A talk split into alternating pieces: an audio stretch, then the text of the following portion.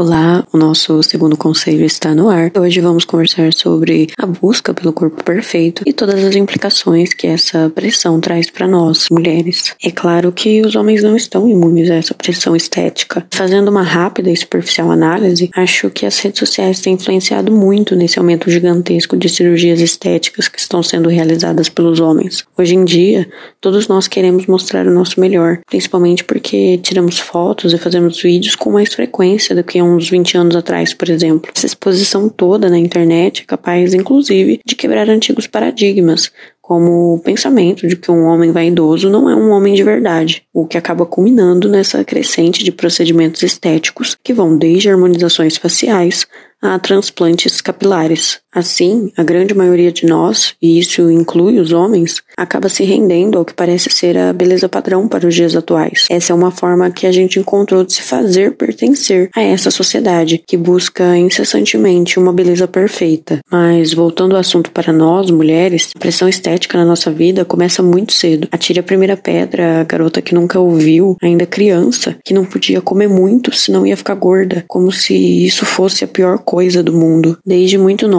a gente entende que as pessoas esperam que nós sejamos perfeitas em tudo. Temos que ser bonitas, inteligentes, bem educadas e tudo aquilo que um homem espera que sejamos. Mas tudo isso é de uma violência tão grande que a gente acaba não percebendo como isso nos afeta depois de adultas. Como isso cria monstros dentro da gente que são praticamente incuráveis e que vamos ter que conviver pro resto da vida. Esse, aliás, não é nem de longe um assunto fácil para mim. Eu cresci com essa pressão porque fui uma criança não gorda, mas acima do peso, porque comia bastante bobeira e não praticava nenhum esporte. Eu era uma criança preocupada apenas em viver a minha vida, sendo nerd e que gostava de brincar no computador. Mas essas crenças de mulher perfeita, com uma beleza estonteante, qualidades invejáveis, estão tão enraizadas que se tornaram, em um dado momento, assuntos inquestionáveis para mim. No entanto, frequentemente eu me pego em conflito comigo mesma, como ser sempre a mais bonita quando tem dias que eu não me sinto assim e tudo que eu quero é ficar com roupas confortáveis e não ter a minha pele julgada porque eu não estou maquiada.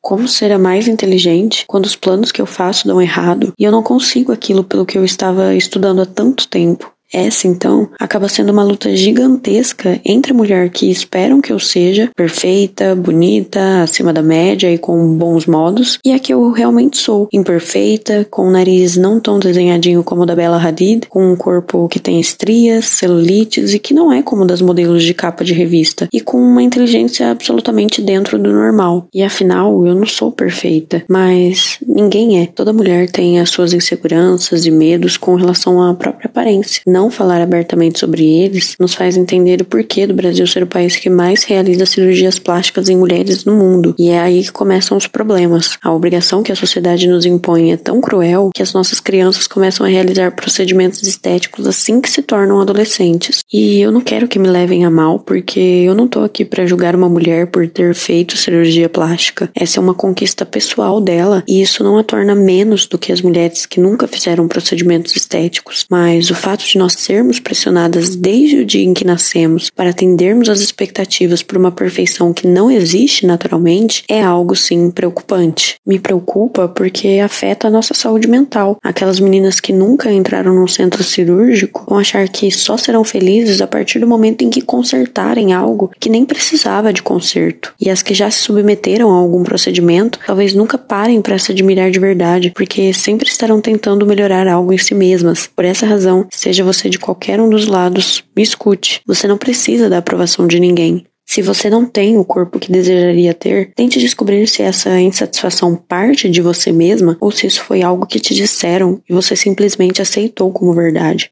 A beleza de cada pessoa está justamente nas diferenças. Imagine o quão estranho seria se todas nós tivéssemos o mesmo nariz, mesmo corpo, a mesma boca, as cores dos olhos e dos cabelos todos iguais. Sei que a aceitação da sociedade é muito importante e que não é fácil se livrar dessa pressão estética, mas quando a gente busca o amor próprio e não mais suprir as expectativas dos outros ou a aceitação deles sobre nós mesmas, uma revolução tem início. Passamos a nos amar do jeitinho que a gente é, encarando com leveza as nossas celulites, estrias, pneuzinhos e fazendo com que a opinião dos outros sobre os nossos corpos seja um problema apenas deles. Porque, aliás, Os outros são só os outros. Por isso, nesse segundo episódio, o conselho é um só: seja gentil com você mesma.